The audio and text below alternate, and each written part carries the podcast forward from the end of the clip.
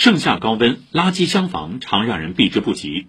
为了减少对周边环境的影响，提升市民投放体验，上海围绕降低垃圾箱房的存在感，因地制宜展开多种探索。请听报道。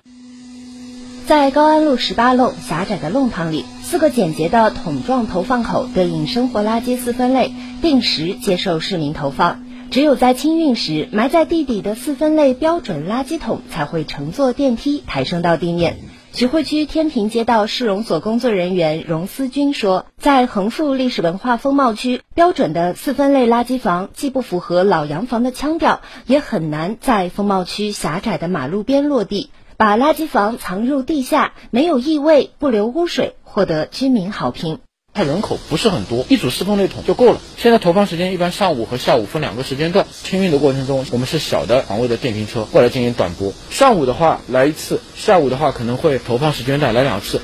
这套地埋式垃圾收集系统不仅节省了空间，也一并解决了视觉污染、臭气污染。因地制宜的垃圾房改造案例，徐汇区还有不少尝试。区绿化市容局环卫科科长钱成说：“与三年前上海开展垃圾房四分类标准化改造不同，这一轮改造只为提升市民体验，在垃圾分类投放的体验度方面进行一个提升。像这个下沉式的库房啊，包括我们一些智能感应式的库房，就我们这个投放口，你只要人在，它会自动帮你打开。在这个方向花更大的力气。”在临港新片区改变的不止垃圾房，收运方式也在创新。首台环卫垃圾撬装式设备已在泥城镇万达广场投入使用。临港万达商管副总经理康立红说：“这台设备容量八立方米，通过压缩可以让干垃圾体积减少百分之三十左右。收运时，专用转运车会将整台设备拉走，直达处置末端。”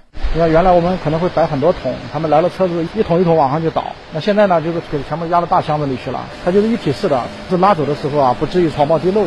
像这样的一体化撬装式设备及收运模式，正在临港新片区全面铺开。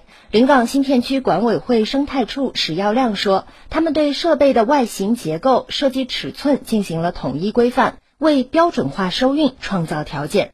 像万达是地下收集、地下运输。另外一种的话，我们滴水湖这一圈可能会更多一点，就是地下收集、地上运输。